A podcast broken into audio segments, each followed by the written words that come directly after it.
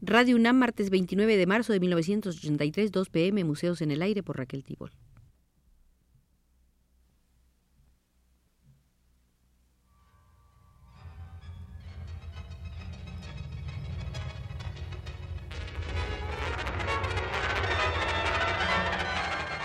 Museos en el Aire.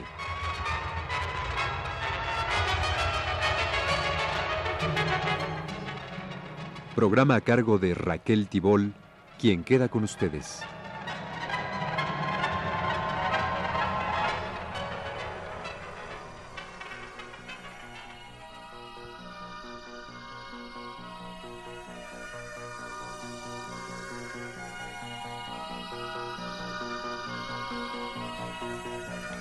Desde la derogación del llamado decreto obsceno, poco se ha hablado de la pornografía. Los invito a visitar hoy el Museo de la Pornografía, donde tendremos como guía al notable progresista y ya fallecido crítico inglés Herbert Reed, quien abordó en forma sistemática este asunto en un conocido ensayo, El problema de la pornografía. Cuatro son los puntos desde los cuales Herbert Reed aborda el asunto. 1. La pornografía constituye un problema social es un artículo que ha aparecido por obra de ciertas características de las civilizaciones muy desarrolladas. 2. No es posible resolver el problema por medio de la censura o de la prohibición. Estos métodos de fuerza no hacen sino agravar la enfermedad. 3. Es mejor prevenir que curar. Si diagnosticamos los motivos psicológicos que llevan a unos a producir pornografía y a otros a consumirla, quizá lleguemos a sublimar los instintos implicados en ello. 4. Toda forma de censura, sea política o moral, inhibe el desarrollo de los valores espirituales. La moral se fortalece con la libertad.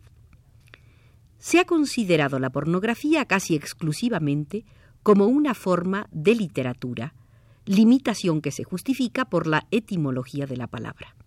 Sin embargo, vale la pena subrayar que el sufijo grafía es ambiguo, pues en vocablos como litografía y fotografía sugiere la imagen más que la palabra escrita. En el vocabulario periodístico, descripción gráfica es aquella que da la información por medio de imágenes y metáforas. Así, la pornografía nos presenta un cuadro obsceno, ya sea presentándolo en forma directa, ya evocándolo mediante la palabra.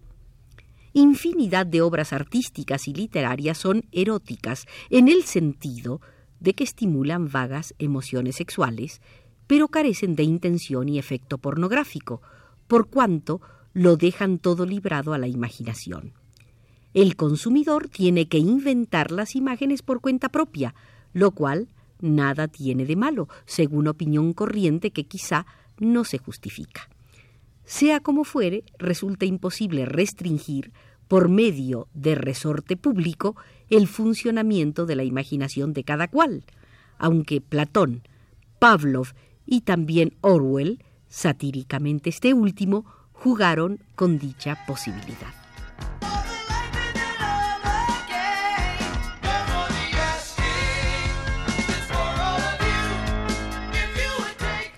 En la pornografía, una imagen visual o verbal actúa como estímulo directo sobre impulsos eróticos que en la persona normal se hallan siempre latentes y prestos a dejarse acicatear. Hay imágenes pornográficas que no logran el efecto buscado por ser crudas u oscuras en exceso. Son pues malas dentro de su género. La buena pornografía implica habilidad artística y esa habilidad puede ser tan grande que dé pie al conocido argumento de la justificación por el valor en cuanto obra de arte. Este argumento no es muy lógico, puesto que la superior calidad artística de las imágenes las hará más eficaces y por lo tanto más reprensibles desde el punto de vista ético y legal. Mas lo cierto es que pocos artistas de valía han incurrido adrede en lo pornográfico. Los episodios de ese corte que podemos encontrar en la obra de Shakespeare obedecen al celo realista del autor. Mas lo de celo realista es el pretexto que podría utilizarse para excusar a Rabelais o a Casanova como se lo ha usado para excusar a D. H. Lawrence, el autor de El amante de Lady Chatterley. En vez de manejarnos con tan arbitrarias diferencias, conviene ir a la raíz psicológica del problema. Según expresó Freud, el niño, casi desde el momento de nacer, es un maníaco sexual enfebrecido, cosa que confirman los innumerables análisis hechos posteriormente. Mas la agresividad sexual es sofocada en los primeros cuatro años de vida del infante, correspondientes al destete y a la adaptación social. Y entra luego en un periodo de latencia de los seis o siete años de edad a los catorce aproximadamente, durante el cual la criatura ofrece al mundo el símbolo convencional de la inocencia, polo opuesto de la pornografía. Desde los catorce años en adelante, reanímanse los deseos sexuales y la censura, hasta entonces inconsciente, vuélvese activa, vinculándose a diversas formas de autoridad exterior, sea la paterna o la social. Las imágenes sexuales que en la infancia bullían y alborotábanse a su antojo, reviven en un clima de sujeción moral.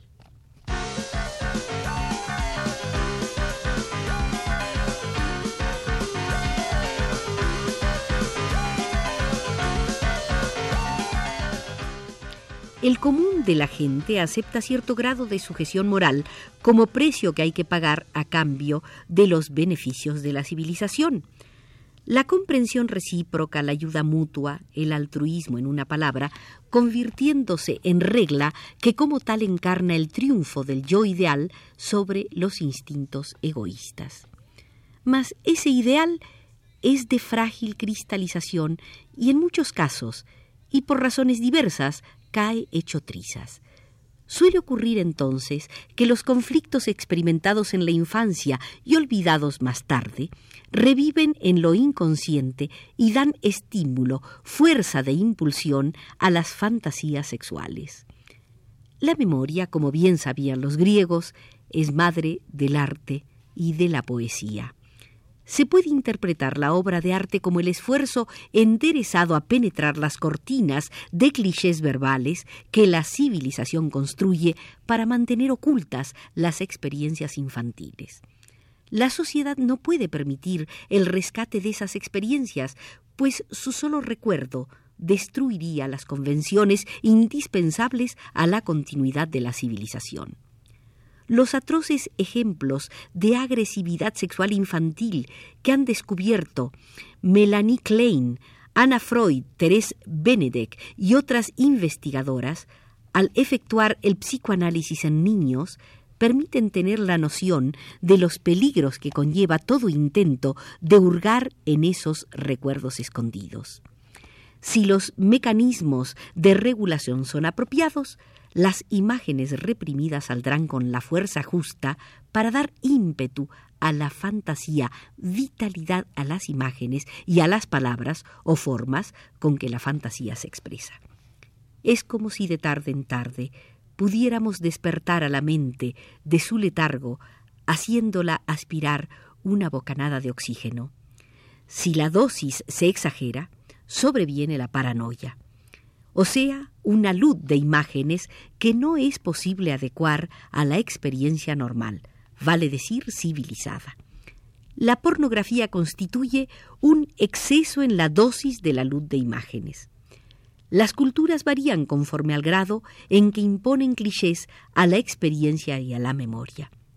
En consecuencia, cuanto más avance la sociedad hacia el conformismo y la masificación ya se produzca el fenómeno dentro del marco del totalitarismo o dentro de los cauces de la democracia, por medio de la enseñanza, del mercado del trabajo, de los convencionalismos sociales, de la publicidad, la prensa, la radio, el cine, los bestsellers y demás, mayor será el imperio de los esquemas, de la experiencia y la memoria convencionales sobre la vida de quienes integran dicha sociedad.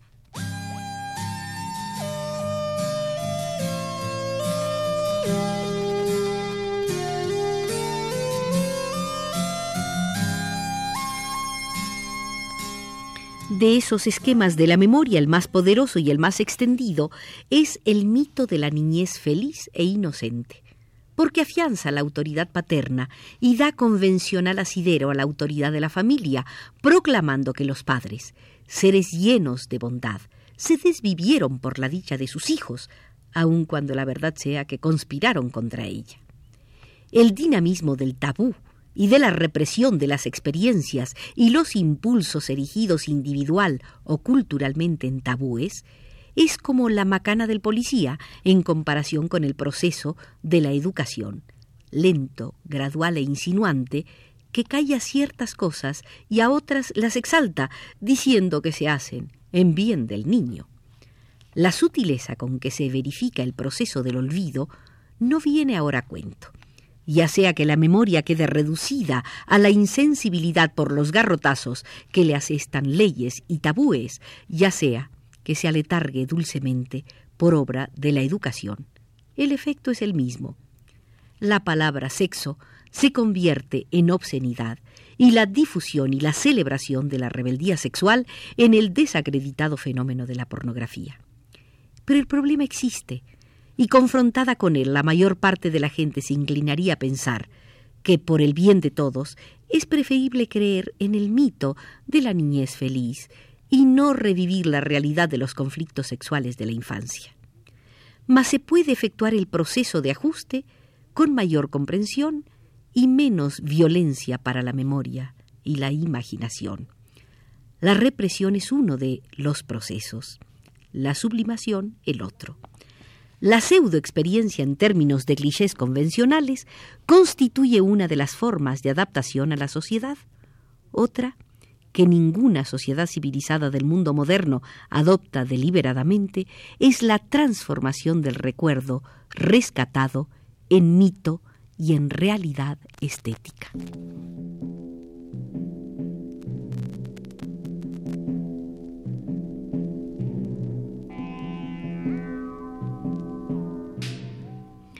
La pornografía es desconocida en muchas sociedades primitivas, por ejemplo la balinesa antes de la llegada de los europeos, pues la experiencia sexual se transforma en danza y en representación dramática.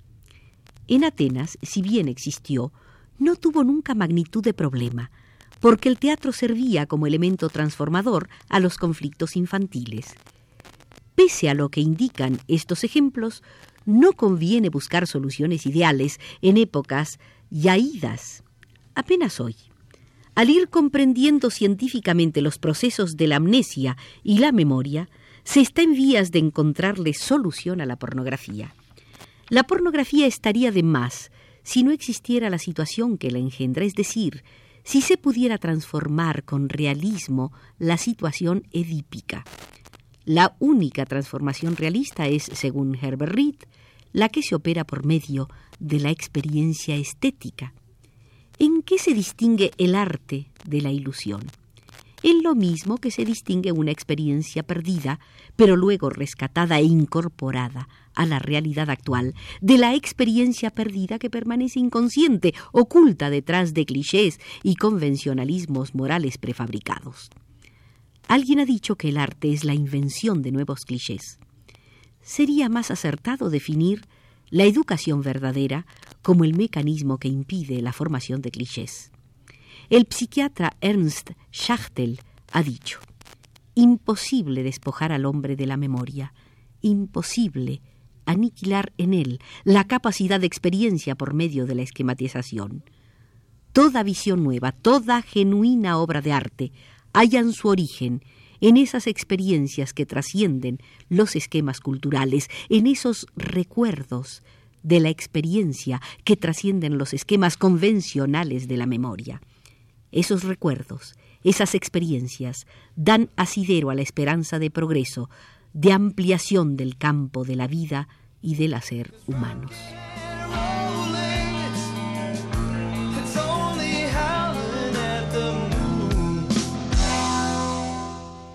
Con las palabras de Ernst Schachtel, abandonamos el Museo de la Pornografía, donde fue nuestro conductor el gran crítico e historiador inglés del arte, Herbert Reed. Desde los controles, José Gutiérrez nos indica que las puertas ya se cierran.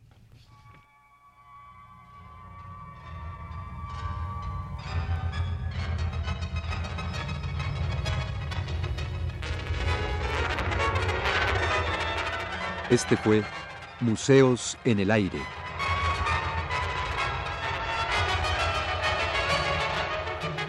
El programa de Raquel Tibol que se transmite todos los martes a las 14 horas.